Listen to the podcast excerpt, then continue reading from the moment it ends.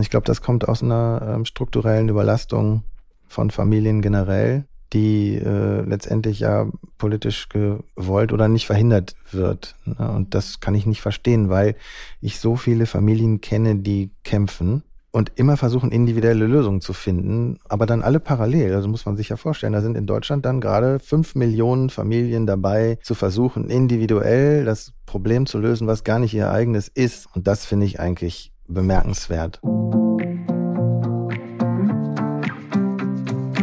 Hallo und herzlich willkommen zu einer neuen Folge Elterngespräch, dem Podcast-Talk von Eltern für Eltern. Ich bin Christine Rickhoff, Elternredakteurin, Autorin und Mama von vier Kindern. Hier im Podcast spreche ich mit Menschen, die Antworten geben können auf zumindest einige der Fragen, die wir uns als Mütter und Väter täglich stellen. Auch heute haben wir natürlich wieder ein spannendes Gesprächsthema.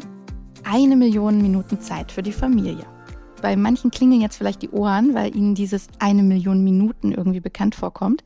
Das liegt dann bestimmt daran, dass sie entweder schon das Buch Eine Million Minuten gelesen haben oder aber von dem gleichnamigen Film mit Caroline Herfurth und Tom Schilling gehört haben, der genau heute, also am 1. Februar, in die Kinos kommt.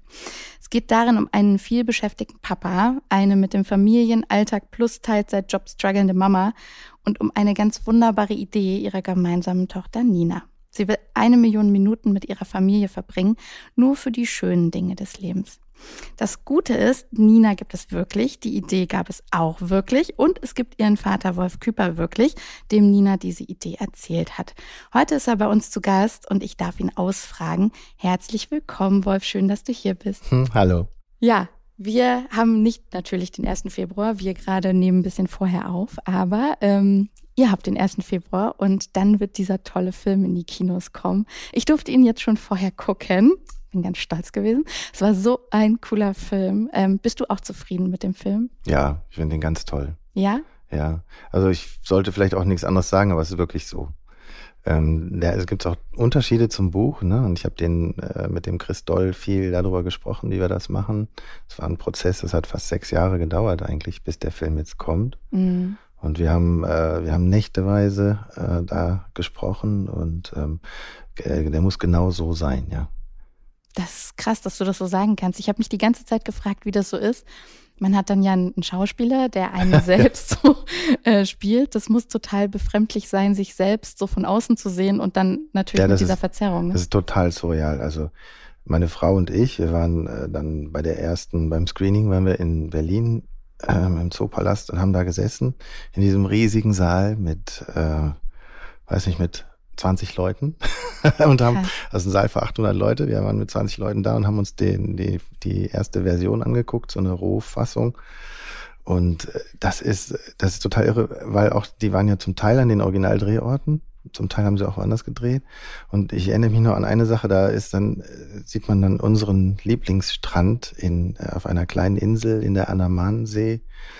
Ähm, und äh, da, wo der Simon immer über, also mein Sohn Simon war damals sechs Monate alt, ist immer da über den Strand gekrabbelt und wir haben da in der Hängematte gelegen und plötzlich sieht man diesen, genau diesen Strand auf dem riesigen Bildschirm und dann kommt Tom Schilling, kommt vorbei und zieht auf so einem Palmblatt äh, die ähm, Paula Friedrichs, also die Nina im, im Buch, äh, zieht sie zieht er über den Strand und äh, genau wie ich das damals gemacht habe und das ist das ist natürlich wirklich ganz komisch und dann irgendwo ja, im Hintergrund liegt Vera noch und äh, sagt dann Sachen, die meine Frau immer sagt. Und da siehst du dein Leben an dir vorbeiziehen. genau. Bisschen zu früh. Ne? Aber ähm, sag mal dieses ähm, dieser Film und diese ganze Geschichte, eine Million Minuten mit der Familie verbringen, das war die Idee von deiner Tochter. Mhm. Ähm, und jetzt will ich natürlich nicht zu so viel spoilern, aber so viel können wir sagen. Ihr habt diese eine Million Minuten miteinander verbracht. Mhm. Du sagst ungern, wie viel eine Million Minuten sind, oder? Ich finde es immer schön, wenn die Leute selber äh, mit dem Taschenrechner gucken. Okay, aber jeder kann ja mal in sich ja. gehen und kurz überlegen und jetzt kommt die Auflösung. Nee. Verdammt. Also, ja, naja, es ist äh, mehr als ein Jahr äh, und weniger als drei Jahre. Das, das Spannende ist, dass die, dass, dass die Tatsache, dass man kein Gefühl hat für Zeit, ne, auch eine ganz wichtige Rolle spielt dabei, wie man die ausgibt oder was man damit macht. Ne? Stimmt. Ähm, und äh, also eine Million Minuten sind, glaube ich, knapp 700 Tage oder so. Und das ist die Zeit, die wir eben auch unterwegs waren, weil das die Zeit ist, die sich Nina auch äh, gewünscht hat, tatsächlich. Und ich glaube, Nina war die Einzige, die nicht wusste, als sie es ge gesagt hat, wie viel eine Million ist. Ja. Ich glaube, sie hat einfach die, die größte Zahl genommen, die sie so hatte. Ja. Und ähm, ich glaube, sie wusste auch noch nicht so richtig, was da auf sie zukommt, aber sie wollte auf jeden Fall lange, lange, lange weg. Das war, glaube ich, der Hintergrund. Ja, krass. Du warst ja beschäftigt bei der UN, ne? Mhm. Zu der Zeit. Du warst wahnsinnig viel unterwegs. Du hast richtig viel gearbeitet und du hattest auch einen enormen Druck. Das wird auch in dem Film nochmal richtig deutlich, unter was für einem beruflichen Druck du standest. Mhm. Trotzdem hast du dich darauf eingelassen. Kannst du das kurz einmal erzählen, was du da, was du da innerlich, äh, was da innerlich passiert sein muss, auch in dir, um dazu Ja zu sagen? Mhm. Ich habe das damals als sehr positiv empfunden. Ähm, ich glaube, jeder hat das ja mal, dass er so eine, oder ich hoffe, dass er so einen Beruf hat, der so spannend ist, dass man das, äh, dass man da so total drin aufgeht. Es, ging auch um spannende Sachen. Also es ging darum, was der Klimawandel macht mit, ähm, mit der Biodiversität in Mhm. Afrika und so weiter. Also Themen, die wichtig sind und diese ganze Reiserei war natürlich spannend. Das waren ja dann äh, Dienstreisen, wobei ich auch nicht viel davon hatte. Ne? Das ist dann immer nur noch ähm, Konferenzsaal, äh, Flughafen, Hotel, Mhm. immer dazwischen so. Ähm, ja, aber ich fand es einfach total spannend und toll. Und was ich halt vergessen hatte dabei, ist, äh, ist alles drumherum so ein bisschen. Und dazu gehörte dann auch meine Familie. Ne? Das ist Mhm. ja auch nicht ganz einfach zu sagen. Aber also meine Frau saß eben mit unseren beiden Kindern in Bonn. Und äh, da die Nina äh, eine Behinderung hatte, war das Ganze noch mal schwieriger, als es sowieso schon gewesen wäre. Es hätte Mhm. auch unter allen anderen Umständen wäre es schon schwierig gewesen. Und ich habe ähm, damals mh, darüber zu wenig nachgedacht. Mhm. Und einfach von der Begeisterung so ein bisschen ähm, mitgerissen worden. Und das ist auch ein bisschen das Thema auch im Film. Ne? Also ähm, das ist ja völlig legitim, wenn man so ein, äh, wenn man seine Arbeit mag und so weiter. Ne? Aber man muss halt auch aufpassen, ähm, was ist mit den ganzen anderen Sachen, die auch noch so wichtig sind, genauso wichtig. Oder wichtiger. Kinder, Mhm. Partner. Voll. Ja, Aber deine Frau hat auch gearbeitet in der Zeit? genau, die hatte dann auch noch eine halbe Stelle. Ja, also so dieses klassische 50-50, deine Frau und du 100 Prozent und dann habt ihr Ja, geguckt, wie ihr überlebt. it's hard to say Kindern. it, but ja. Ja, ja. Ja, genau. Ich glaube, das ist, also oder statistisch gesehen ist das das Konzept, das die meisten Familien fahren tatsächlich. Mhm. Ja, ich habe auch hier bei der Vorbereitung habe ich auch noch mal ein bisschen recherchiert und ähm, der Witz ist auch, das wird ja immer verhandelt, wer macht die volle Stelle, wer macht die halbe Stelle und Mhm. ähm, meistens ist es dann so, der der mehr verdient, sagt dann, na ja, es muss sich ja auch lohnen, dann mache ich das mal. Und ähm, Ich gönne wir haben ja aber, die Freizeit mit den Kindern. aber wir haben ja ein Gender Pay Gap. Ne? Ja. Das heißt, der Mann, der kriegt ja schon 20 Prozent mehr für das Gleiche als die Frau im Durchschnitt. ja. Und ähm, dann ist die diese Überlegung, wer verdient mehr, die ist natürlich Käse. Also da fängt die Ungerechtigkeit dann schon an. Ne?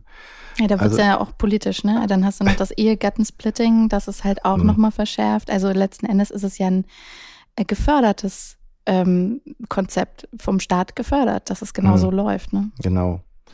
Ja, und das ist dann ein weiter Weg, wenn, wie das auch im Film ist, die Frau dann vielleicht irgendwann sagt, du, äh, warum eigentlich du? Ne? Mhm. dann kann man ja nicht sagen, ja, ich rette den Planeten oder sowas. das äh, ist Quatsch. Ja. Nee, so funktioniert's nicht, ne? nee.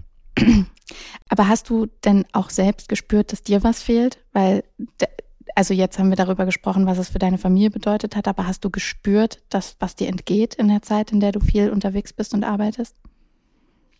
Ähm, ich habe, ähm, na, ich war sehr unreflektiert und ähm, habe es dann eben zum Teil nicht gespürt. Das ist ja das Problem. Ich habe es dann hinterher gespürt, was ich gewinne, wenn ich plötzlich äh, dann in Echtzeit äh, bei meinen Menschen bin Mhm. ne, und beim, mit meinen Kindern. Also ich habe irgendwann mal dann auf dieser Reise hat der Simon seine ersten Schritte gemacht. Mhm. Ne? Und äh, das, das werde ich nie vergessen. Du warst dabei, ist, ja. ja, und ähm, das hätte ich ja alles verpasst. Das habe ich ja auch zum Teil vorher verpasst, alles. Und äh, insofern habe ich da durch Ninas Idee, äh, die dazu geführt hat, dass meine Karriere komplett am Ende war dann, also die, die ist einfach weg gewesen. Und ich habe dann gekündigt und so weiter. Dadurch habe ich halt viel mehr gewonnen. Aber in dem Moment Mhm. hat sich schon ziemlich dramatisch angefühlt.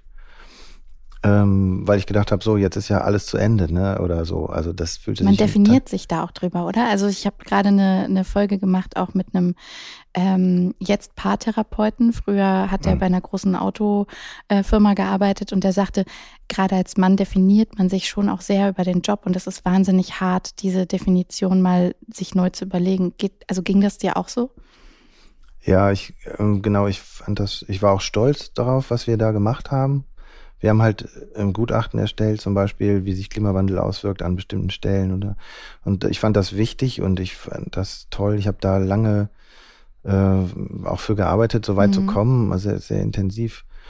Und äh, genau, man definiert sich vielleicht, oder es ist leicht, sich darüber zu definieren, ähm, wie viel beruflichen Erfolg man hat oder wie viel Geld man verdient oder ähm, das, das ist so unmittelbar, ne? Das ist so, wie nennt man das? Instant Gratification oder sowas. Das Ja. ist genau, und es ist auch gesellschaftlich natürlich so, wenn du, wenn du sagst, äh, ich, ich mache jetzt hier ein Gutachten für die Vereinten Nationen, dann das bringt Anerkennung. Und äh, wenn du sagst, ich habe äh, heute Morgen schon die ganze Wäsche weggemacht, dann äh, bringt es nicht viel Anerkennung. Also Ja. Da gibt es so eine schöne Szene im Ja, Film, ne? ja. in, der, in der Vera dann sagt so, ja, dafür gibt es keinen Kein Applaus. Applaus. Ja, Herzlichen genau. Glückwunsch, welcome in my life. und der Witz ist, da bin ich jetzt. Mhm. Ähm, also ich bin jetzt gerade Hausmann und ich würde fast behaupten, volle Stelle Hausmann. Ne, meine Frau würde aber eher sagen, na ja, also drei Viertel oder so. Und ich bin jetzt, also im Film, da ist auch der arme äh, Wolf, also der Tom Schilling, der das fantastisch spielt, der steht da vor so einem Wäscheständer und, und sortiert da irgendwelche nassen Kleidungsstücke und wird dann von seinem Vater gefragt, was denn so der, wie geht's denn so jobmäßig oder so. Und dann rastet der total aus. und ich bin jetzt der, ich bin jetzt der Wäscheständer-Man momentan. Ja. Und es ist so Und du beinhart. rastest auch zwischendurch Nee, aus. aber es ist beinhart. Ja. Ich, naja, da wir die ganze Geschichte mit dem Buch und dem Film schon äh, haben, sozusagen habe ich, bin ich ein Stück weiter als der Wolf in dem Film natürlich. Mhm. Ähm, aber es ist einfach wirklich so, weißt du, ich koche manchmal, dann probiere ich ein neues Rezept aus und ich bin nicht talentiert. ne? Dann soll, will ich eine französische Zwiebelsuppe machen und dann äh, soll Das die aber aber auch auch ambitioniert. ja, also es soll ja auch was Besonderes sein. Ja. So. Und dann ist es aber so, dass die soll dann auch noch vegetarisch sein. Ne? Oha. Und Mhm. eigentlich nimmt man dafür Rinderbouillon. Und dann wird die richtig, richtig lecker. So, wenn man das nicht machen kann, dann fängt es an, experimentell zu werden. Und dann brauche ich da anderthalb Stunden und schäle 500 Kilo Zwiebeln Mhm. und dann schmeckt's nicht. Den Und- Kindern oder die oder allen. Allen. Okay, ja. und dann mhm. sagt, dann ist das einzige Kommentar, was man für diese erst einkaufen, dann Zwiebel, Zwiebeln machen, dann kochen, dann ist das so nach dem Motto, ja, ähm, oder, oder sogar nicht. Mama äh, kocht einfach besser. Ne, und das ist auch Mhm. wahr. Und naja, so, also was ich damit sagen will, ich will ja kein äh, Mitleid haben oder so, aber äh, die, diese ganze verdammte Arbeit äh, wird nicht anerkannt. Das ist ja auch, das geht auch weiter, ne? Es geht auch dann mit Care-Arbeit geht's eigentlich weiter, ne? Also es geht Mhm. nicht nur mit den Menschen, die zu Hause das machen. Und es ist auch so, es ist, fängt auch jeden Abend wieder, also beziehungsweise morgens ist man wieder an dem Punkt, an dem man vorher war. Ähm, nämlich, man hat ja eigentlich am Tag, man schafft die Wäsche weg, man macht Mhm. die, das Geschirr, man räumt auf ne? und am nächsten Morgen ist alles wieder, alle Säcke sind wieder voll mit irgendwas und dann fängt es wieder von vorne an. Und Echt? das, Das ist eben was so anderes deprimierend, als, ne? ja, das ist eben was anderes als irgendwie durch die Welt jetten und ähm, coole Meetings haben mit irgendwie total spannenden Leuten.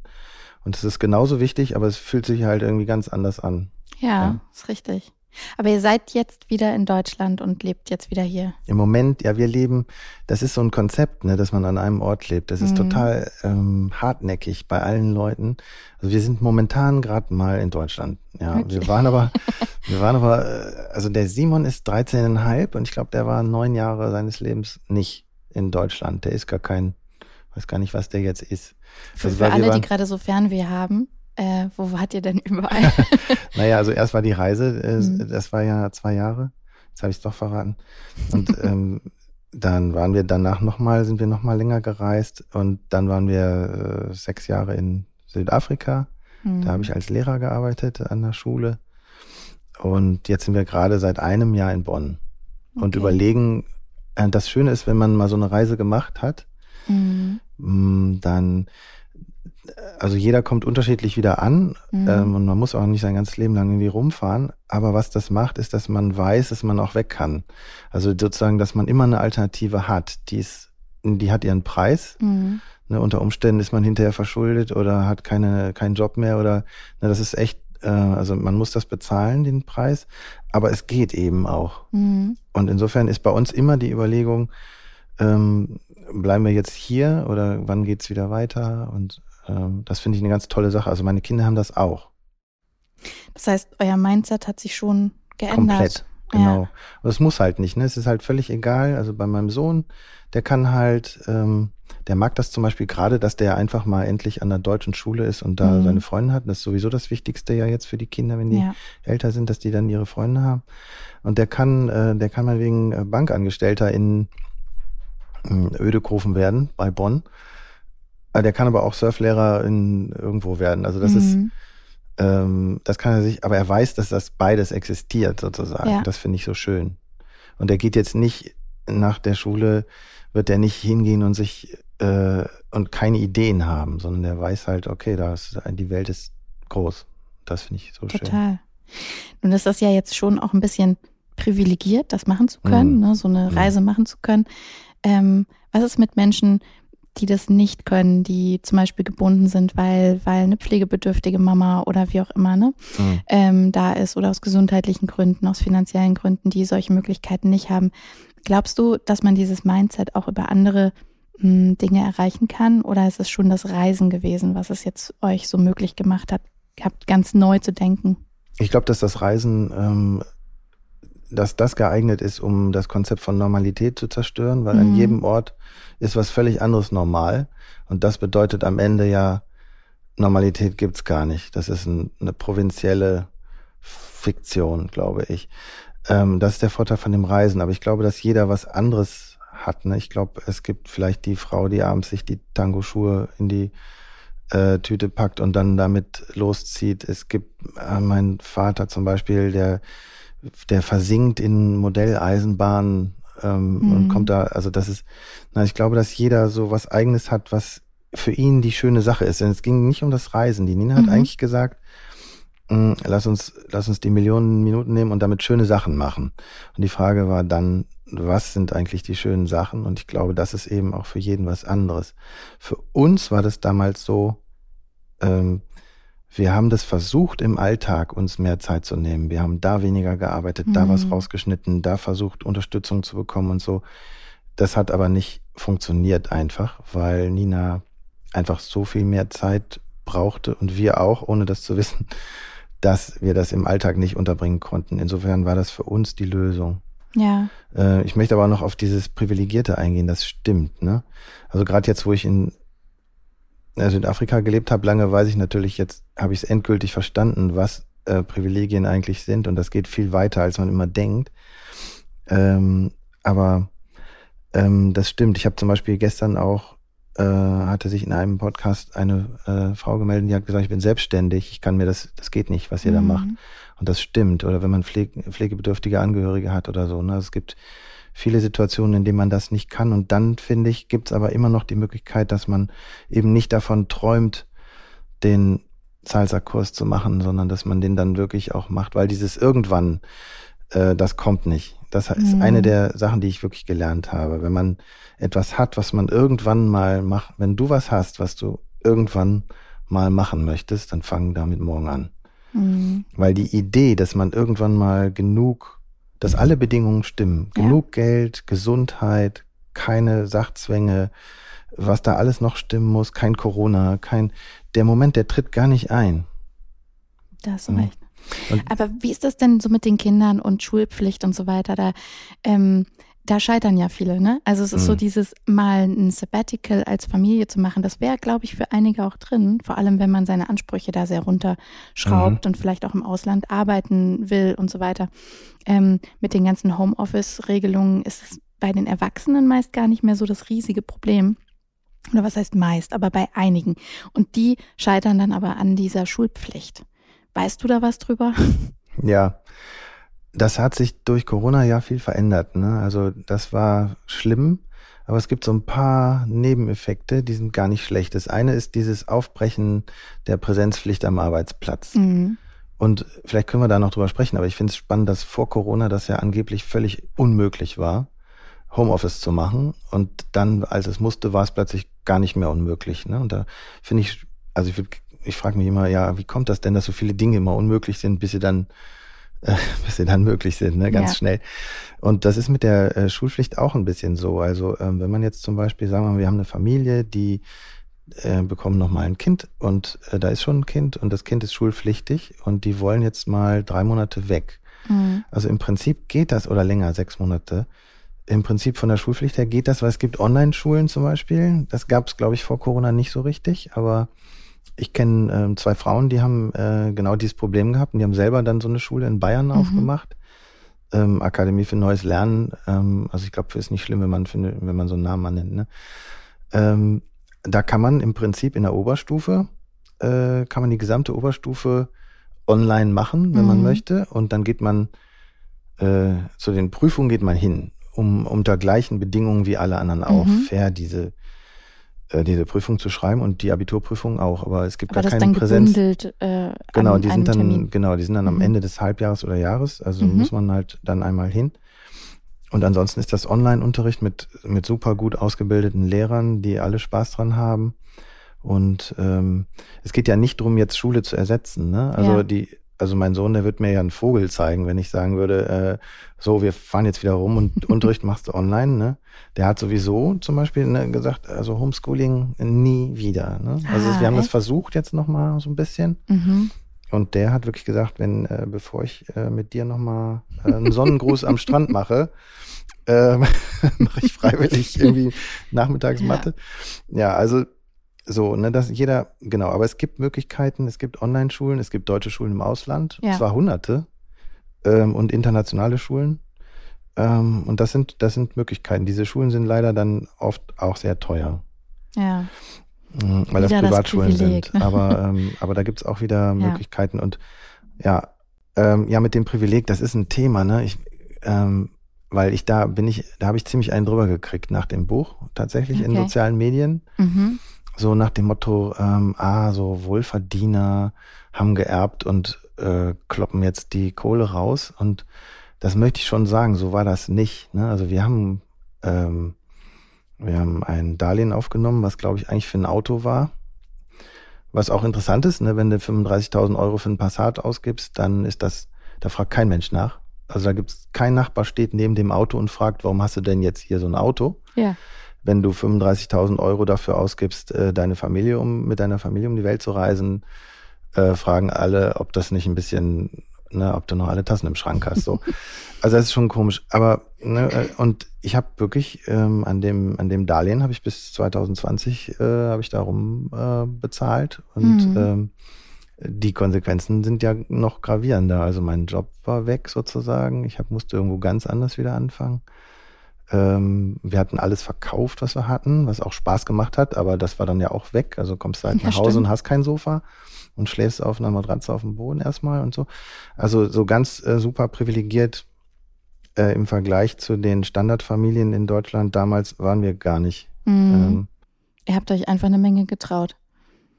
Ja, ne, wir hatten keine Alternative, weil es ging nicht anders. Also mhm. wir konnten es, wir haben es nicht geschafft, den Alltag zu bewältigen, mhm. wie der so damals war.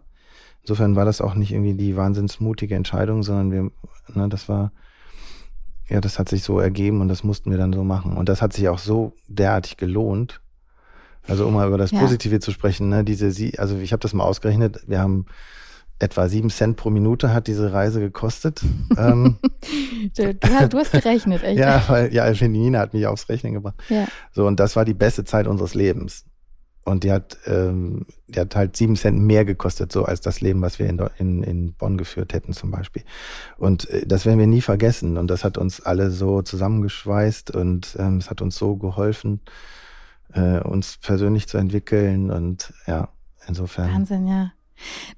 Nina ist ja auch ein besonderes Kind, die hatte eine Entwicklungsverzögerung und mhm. ähm, ihr hattet wahrscheinlich einiges zu tun, Ergotherapie und was da so alles mit dranhängt. Was ja, also wir sind an einem Punkt gestartet, mhm. wo Ärzte uns gesagt haben, ähm, es tut uns leid, aber euer Kind wird aller Voraussicht nach nie laufen Oha. und nie sprechen. Mhm.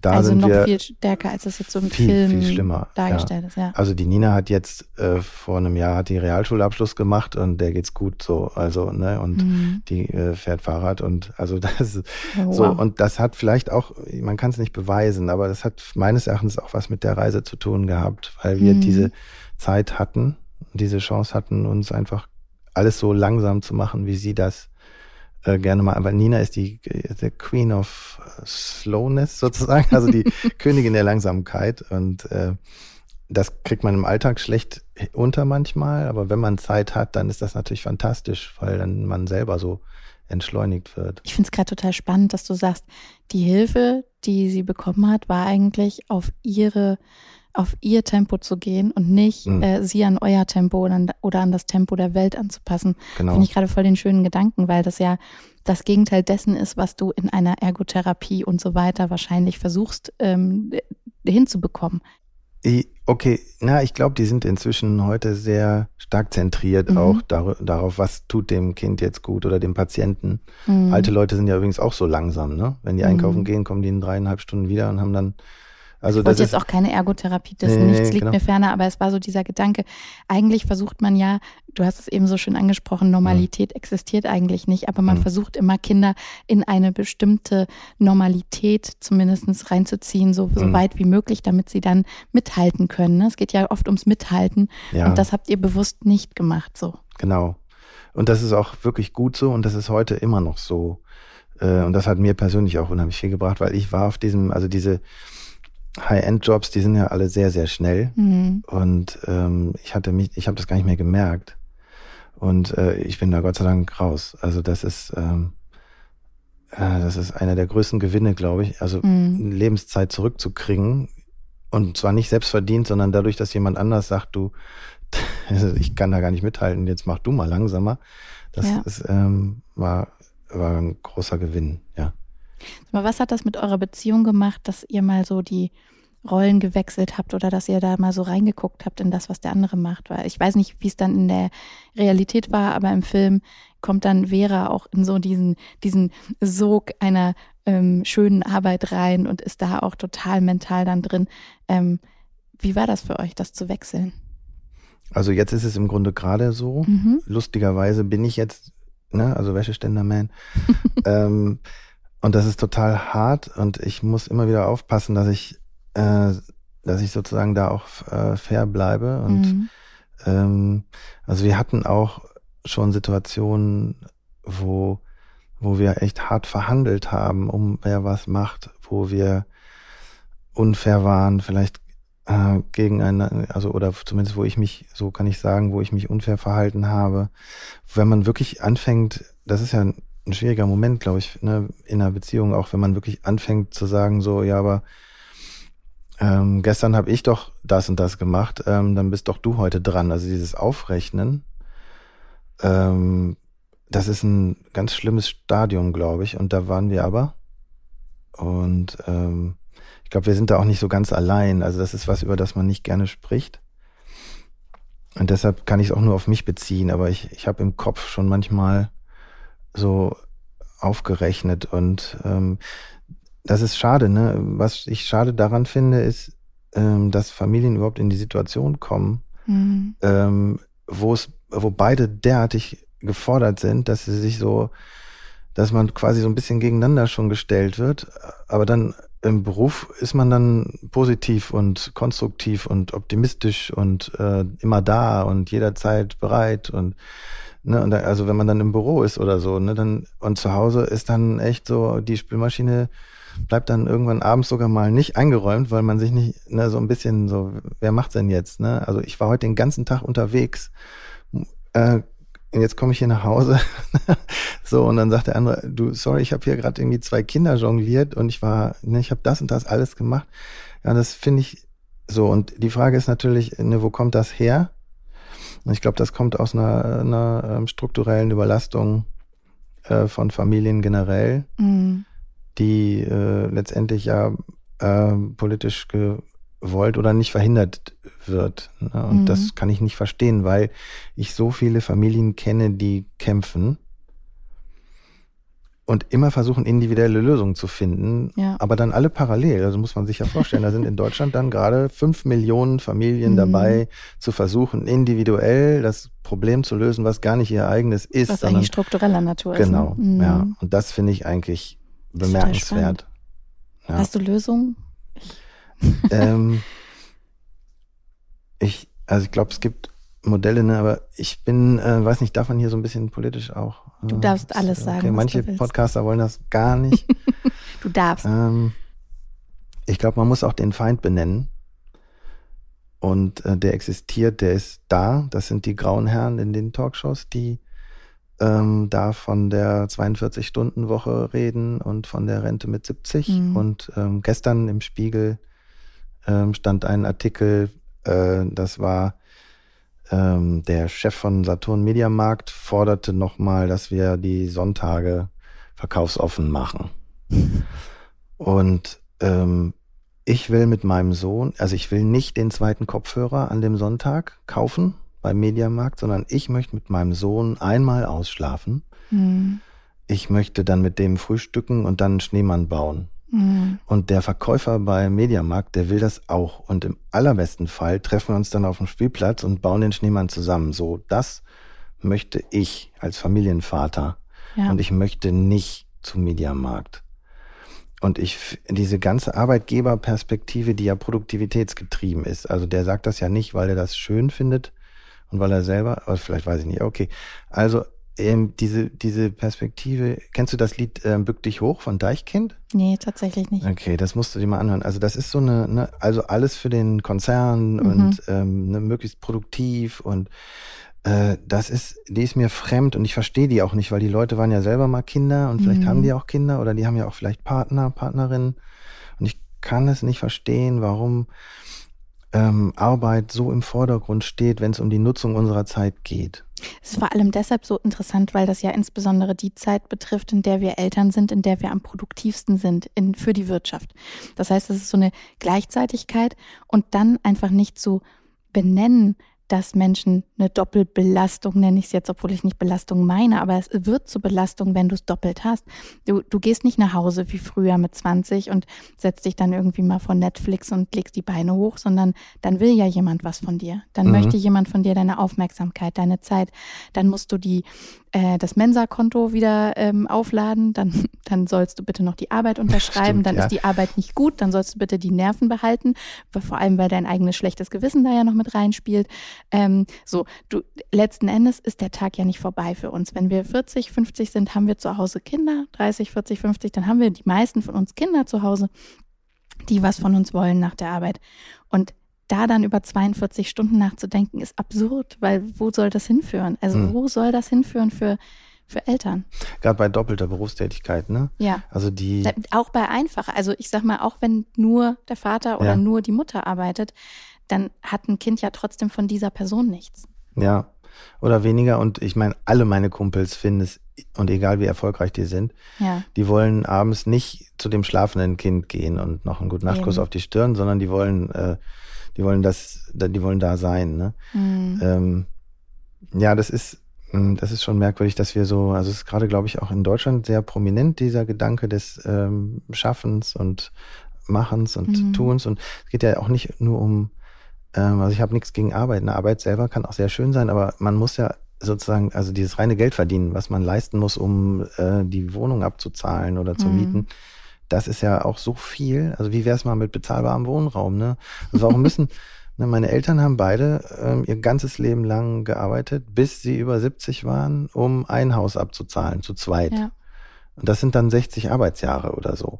Also was ist denn da, ne, also, ne, denn der meiste Anteil der Zeit wird ja in Geld verwandelt durch Erwerbstätigkeit. Da geht ja die meiste, außer Schlaf, glaube ich, ist noch ein bisschen mehr, aber ansonsten so, und das ist, ähm, das ist zu viel. Da, Ne, wir brauchen mehr Zeit in den Familien und in den Partnerschaften mhm. für, füreinander.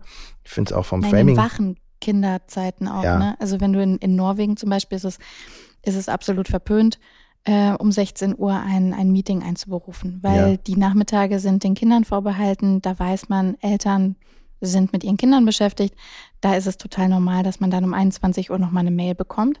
Aber um 16 Uhr ist es eher unwahrscheinlich. Ja. Und das, das finde ich eigentlich, das ist nicht ganz so am Familienleben vorbeigedacht. Ob ich jetzt Bock habe, um 21 Uhr mich nochmal an den Rechner zu setzen, sei mal dahingestellt. Das ist auch nicht zu Ende gedacht, vielleicht auch von mir gerade, aber irgendwie, ja, es braucht irgendwie ein Konzept, in dem man auch Familie sein darf und diese Arbeit für unsere Gesellschaft auch erledigen kann zur Zufriedenheit, ne? ja, Das- also um Care-Arbeit geht's auch, Ja. ne?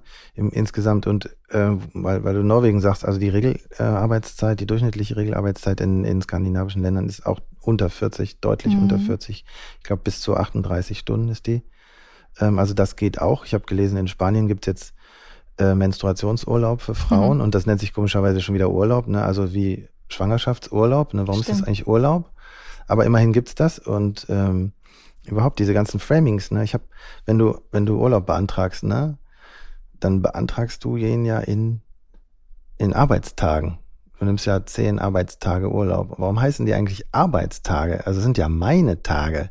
weißt du, was ich damit meine? Ja. Also ne, das ganze Framing ist so, dass Zeit angeblich erstmal gar nicht mehr uns selber gehört, Mhm. sondern irgendwem oder irgendeiner Struktur Mhm. und dass wir uns das so zurückkämpfen, er, erkämpfen müssen. Und ich glaube, das, das geht nicht. Das ist keine Ja. gesunde Gesellschaft, in der das so ist. Ja, da muss auf jeden Fall irgendwas passieren. Ne? Ist aber schon. interessant, wir haben beide da eine ähnliche Meinung, aber auch nicht so richtig ein Konzept in der Tasche. ne? Es ist halt schon, Mhm. es ist auch komplex, es ist nicht ganz einfach. Vielleicht müssten wir mal jemanden fragen, der, äh, der sich wirklich auskennt mit Mhm. ähm, strukturellen Konzepten, ähm, zur, äh, wie die Familien mehr Zeit bekommen können, ohne dann da irgendwie arm zu werden dran. Ja, Ähm, ich kann mir da schon einiges vorstellen. Also die Mehrbezahlung von Care-Arbeit. Ich weiß zum Beispiel nicht, warum Konzerne nicht Kindergärten viel mehr, also gute Kindergärten mit gut bezahltem Personal, wo die Leute auch mal anständig bezahlt werden. Also ich habe jetzt gelesen, dass ein großer amerikanischer Softwarekonzern äh, in Deutschland Frauen das Einfrieren von Eizellen bezahlt, damit die äh, sozusagen ihre produktiven Jahre äh, nicht mit Kindern äh, vertrödeln, sondern äh, für den Konzern arbeiten können. Und ähm, ich respektiere das, wenn eine Frau so eine Entscheidung trifft. ja, Aber ich finde es komisch, wenn ein Konzern das fördert und Frauen dann plötzlich womöglich äh, begründen müssen, warum sie das nicht machen. es hat ein Geschmäckle. Warum kann denn dieser große amerikanische Softwarekonzern äh, nicht äh, einfach mal 500 Kindergärten in Deutschland ähm, finanzieren, ähm, wo die MitarbeiterInnen ähm, ihre Kinder ähm, in aller Ruhe und, und, und sozusagen mit einem guten Gefühl lassen können? Ne, also Mhm. warum wird das nicht anders gemacht? Also und, und noch was anderes zu den Ideen. Ne? Ich habe, ähm, also wenn man jetzt mal über AI nachdenkt und äh, sagen wir mal, das kann 10 bis 15 Prozent der, der Arbeitszeit sparen, die man bisher für Sachen äh, machen musste, die jetzt äh, eine, von der AI übernommen werden. Dann ist doch jetzt genau an diesem Punkt ist doch die Frage, okay, wer kriegt die? Also von auf eine 40-Stunden-Woche gerechnet sind das fünf Stunden Arbeit, die gespart werden können. So, und jetzt ist doch genau, sind wir an dem Punkt, geht dann die Mitarbeiterinnen und Mitarbeiter, gehen die dann am Freitag um 12 Uhr nach Hause? Ja, oder kriegen die dann zusätzliche Arbeit, damit sie wieder bis 16 Uhr da sitzen und der, der Gewinn von diesen 15 Prozent geht dann äh, hinten in die Dividende von der, von den Aktien. Also das ist doch letztendlich zum Beispiel so eine Frage, wenn wir, wenn wir technologischen Fortschritt haben, äh, für wen, für wen nutzen wir den? Ähm, und den Zeitgewinn. Also, ne, das ist, finde ich, eine ganz, das ist jetzt nur ein Beispiel. Ich glaube, politisch kann man strukturell sehr viel machen. Ich bin kein Politiker. Mm, Aber ähm, ich glaube, wir haben, wir haben viele Möglichkeiten und ähm, also Artificial Intelligence könnte auch dazu führen, dass wir eine, mal eine intelligente ähm, Zeitplanung für, für Arbeitnehmerinnen haben und Arbeitnehmer. Um, um übrigens auch nochmal auf den Film zu kommen. Ähm, wir hatten, und so ist es im Buch auch, ja, dieses Darlehen aufgenommen und weil es uns darum ging, wirklich pure Zeit zu haben, und zwar Mhm. nichts als Zeit sozusagen füreinander. Und wir haben nicht gearbeitet. Ähm, und im Film ist es ganz anders, äh, denn wir sind jetzt ja ein paar Jahre weiter und es gibt sowas wie Remote Office und so weiter. Ja. Da ist, ich glaube, das war auch ein wichtiger Punkt äh, für, für äh, Chris Doll, den Regisseur.